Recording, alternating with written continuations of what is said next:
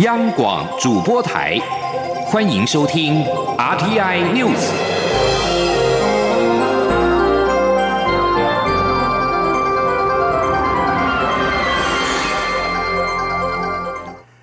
各位好，我是李自立，欢迎收听这一节央广主播台提供给您的 RTI News。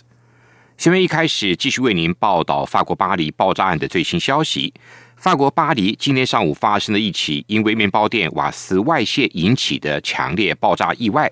截至目前，已经知道有两名消防员丧生，另外有三十六人受伤，其中十二人伤势严重。纽约时报报道，这起爆炸发生在巴黎当地时间今天上午九点，台湾时间今天下午的四点左右。爆炸发生之后，现场随即传出了大火，玻璃四散。墙壁倒塌事件发生地点是在巴黎市第九区的特雷维索大街的一间面包店。瓦斯气爆造成邻近的住家严重毁损，连数百公尺外的大楼住户都能感受到气爆的震动。法国检察官海茨告诉记者，目前得知这起爆炸的起因是一场意外，也就是瓦斯外泄引发的爆炸。不过，目前仍然会保持谨慎的调查，以确定事发的真正原因。针对法国巴黎市区今天发生的爆炸案，交通部观光局今天晚间表示，旅行社回报没有台湾旅客伤亡的情况，行程也没有受到影响。观光局会持续的跟外交部保持联系。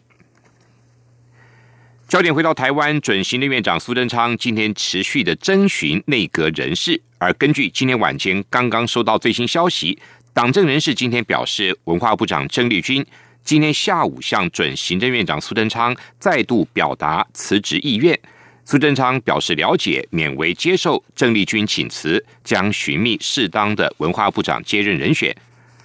准内阁的确定的有包括了卫福部部长陈时中、法务部长蔡清祥、原民会主委一将拔路尔留任，农委会主委由副主委陈吉仲升任，环保署长由副署长张子静升任。而在科技部长陈良基转任教育部长之后，苏仁昌也正在寻觅接替科技部长的人选。另外，独立机关人士包括了中选会主委、促进转型正义委员会的正副主委人选，不排除一并征询，但是因为没有时间压力，未必会在这一波人事的安排中出炉。根据中央社转述党政人士的报道，苏贞昌新内阁人事布局从中生代承担稳定经济等指标着手，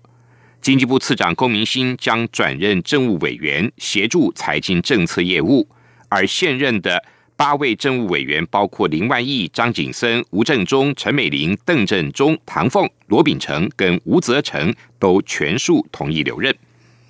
另外，外交、国防跟两岸业务是总统权限。苏贞昌今天也和确认将留任的外交部长吴钊燮、陆委会主委陈明通、跟退辅会主委邱国正以及侨委会主委吴欣欣等人会面，非正式的了解业务跟交换意见。新内阁团队将在十四号交接之后走马上任。苏贞昌团队规划在交接之前正式的说明内阁名单，但是说明的方式还没有决定。根据了解，苏团队强调创意跳脱框架，也不排除以网络直播或其他任何非传统的方式来公布人事名单。准行政院长苏贞昌持续的征询内阁人士，农委会副主委陈吉仲在傍晚证实接获征询，将接下主委委一职，与苏贞昌共同打拼。陈吉仲表示，未来会以非洲猪瘟的防疫、做好产销调节、增加农民收入，还有建构完整的农民福利措施三项工作为优先要务。记者谢佳欣的报道。转行政院长苏贞昌魁为近十二年再次阻隔，农委会方面确认由副主委陈吉仲征除。陈吉仲受访指出，苏贞昌向他当面询问非洲猪瘟防疫、农业等议题，并希望他能以大局为重，留下来一起打拼。陈吉仲表示，虽然农委会业务繁杂，但上任后他将有三大优先工作：首先是非洲猪瘟防疫必须要做好；其次则是要完善产销调节，让农民增加收入。他说：“所以我们就会依照农渔畜产品，定定各种可能的出口、就外销加工，或者是提高品质的这些产销履历的做法。这个非常重要，农民才有感，增加收入是最重要的。陈吉仲并提到，第三项药物则是要打造完整的农民福利措施。他强调，农业除了产值贡献外，对生态环境、文化方面也有贡献，因此想赶紧推动农民退休制度，以确保农民福利能够被完整照顾。陈吉仲于一九六六年出生，为屏东子弟，曾任台湾农村经济学会理事长，参与社运团体农村阵线，并于二零一六年总统大选时担任民进党智库农业小组召集人。在总统胜选上任后，陈吉仲也出任农委会副主委一职。而在二零一八年民进党九合一大选挫败，时任农委会主委林宗贤请辞下台后，由他暂代主委。中央广播。电台记者谢嘉欣采访报道：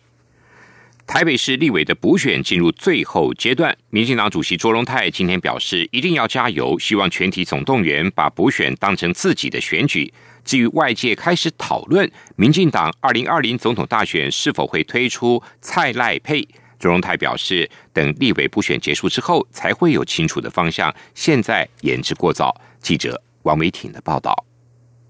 台北市立委补选白热化，台北市长柯文哲频频和参选的前台北市官船局长陈思宇合体造势。民进党主席卓荣泰十二号也会替民进党台北市立委补选候选人何志伟站台，双方较阵意味浓厚。卓荣泰今天表示，一月二十七号的台北市立委补选是民进党在九合一选举后的首要战役，何志伟一定要加油。他表示将以联合作战的方式，希望赢得立委补选。卓荣泰说：“一般的策略就是集体总动员啊，把它当做一个自己的选举，这样在完成。不止我，我希望我们的所有议员、里长都当做自己的选举，这样在完成。这一定是要联合作战、总动员的方式，这样才有办法赢得这次选举。”行政院长赖清德率领内阁总辞，他表示将在壮大台湾的路上和大家再次相逢。近来传出，民进党可能会在二零二零年总统选举推出蔡英文总统与赖清德的蔡赖配。对此，卓荣泰表示，现在都言之过早，要等立委补选结束后才会有清楚的方向。中央广播电台记者王威婷采访报道。对于二零二零的总统跟立委选举，国民党党内的提名机制，中国国民党主席吴敦义今天受访时表示，现在的任务是听取多方的意见，选择较进步、公平的总统、立委提名方式。至于自己是否会投入总统选举，还没有做决定，外界不必促使他赶快宣布。国民党在九合一选举大胜，吴敦义下午由云林县长张立善等人陪同出席云林县的感恩茶会。他被媒体问到二零二零总统选举提名的看法时，表示国民党的选举机制未来会在适当的时机公布。他表示，立委选举的提名机制可以透过全民调、党员投票等方式产生，前提必须是以最公正的方式处理。为了降低秋冬季节空气的污染，高雄市府团队就任之后加码要求台电新达电厂三四号机组减煤，同时环保团体也呼吁高雄市政府停发这两部机组申请展延的许可，提前除役。台电今天表示会跟高雄市政府进一步的讨论务实可行的减煤做法，除了改善空气污染之外，也需要达到稳定供电。至于展延操作许可一事，尽管电业并非空污来源最大宗，但是台电仍然会尽量的减少空污排放。记者谢嘉欣的报道。由于空污问题未解，高雄市政府日前宣示，空污管制朝向实质减量、优化管理。市府新团队并要求台电新达电厂，除了一号、二号机减煤之外，三号、四号机也要开始减煤。台电发言人徐兆华十二号指出，台电与高雄市府有相同的目标，就是改善空气品质。台电会尽力配合，但前提是要先确保供电无虞。详细做法会跟高雄市政府深入讨论。他说：“那目前来讲呢，我们是尽可能做到环保调度，在供电稳定无虞的情况下面，搭配各地的那个空气品质的状况，我们来进行降载。我们也会配合地方政府的一些声明的要求、空屋防治的一些规定，会来积极来配合办理。后续要如何执行，要如何来搭配，我们还会再跟高雄市政府进一步的去讨论。这样比较可以有一些事实上比较务实的一些做法。由于高雄市府正在审查新达三号、四号机组申请展延操作许可证，有环团呼吁应停止展延，让机组提早除役，改善空污。许造华重申，空污来源有很多种，电业并非最大宗污染源，要降低空污排放有很多面向，台电只是其中一环，但仍会尽量努力，也希望社会能以更多面向来看待空污。中央广播电台记者谢嘉欣采访报道。今年春节长达九天连假，有关桃园机场春节旅客的疏运计划，桃园机场公司今天表示，今年春节期间每天的班机量超过七百九十架次，其中以二月十号大年初六八百六十二架次最高，评估单日的平均旅客运量会超过十四万人次。针对桃机春节旅客量的暴增，是否造成非洲猪瘟防疫的隐忧受到关注。关务署台北关今天表示，旅客经过层层安检跟动线分流，对防疫检查影响不大。海关跟防检局都表示，在农历春节期间，除了固定轮休外，将停止其他的休假，全面投入国境各项的防疫工作。政府持续防堵非洲猪瘟疫情影响台湾。澎湖海巡队今天在澎湖七美的西南海域查获了一艘中国永兴八号越界船，并在厨房内发现了大约十公斤的生猪肉。由海巡将人船在下午押返马公，依法重罚。这十公斤的猪肉已经由农委会动植物防疫检疫局跟家畜疾病防治所查后，并以高温高压处理后销毁。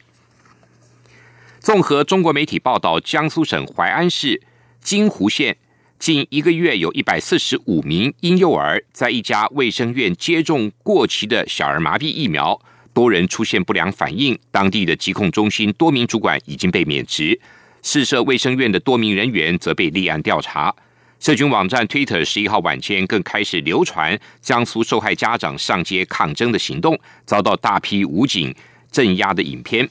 小儿麻痹疫苗在中国大陆称为脊髓灰质炎疫苗。北京青年报等中国大陆媒体报道，吉辉疫苗是二价减毒活疫苗，俗称小糖丸，是中国免费提供的一类疫苗，由疾控中心负责配送跟回收。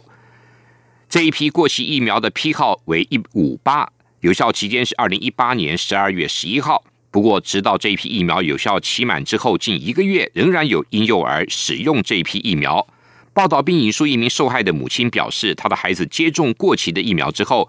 发热发到三十九度多，持续了半个月，咳嗽、感冒，还有轻微呕吐。另外，也有家长称小孩出现红疹、高烧的现象。波兰八号以涉嫌间谍活动的罪名逮捕了中国电信设备大厂华为的主管王伟金。中国官媒十二号报道，中方正在寻求对他的领事接触。中国驻波兰大使馆并要求华沙当局要求切实保障王伟金的合法权益跟人道主义待遇。波兰反情报部门的发言人萨林十一号证实，中国公民王伟金被以疑似从事间谍活动的罪名遭到逮捕，而波兰国营媒体证实，这名嫌犯是华为技术公司在波兰的业务主管。此外，一同被捕的还有一名波兰籍男子。萨林表示，他们两个人都涉嫌为中国工作，损害波兰的利益。刚果民主共和国在国家独立选举委员会十号宣布，由反对党候选人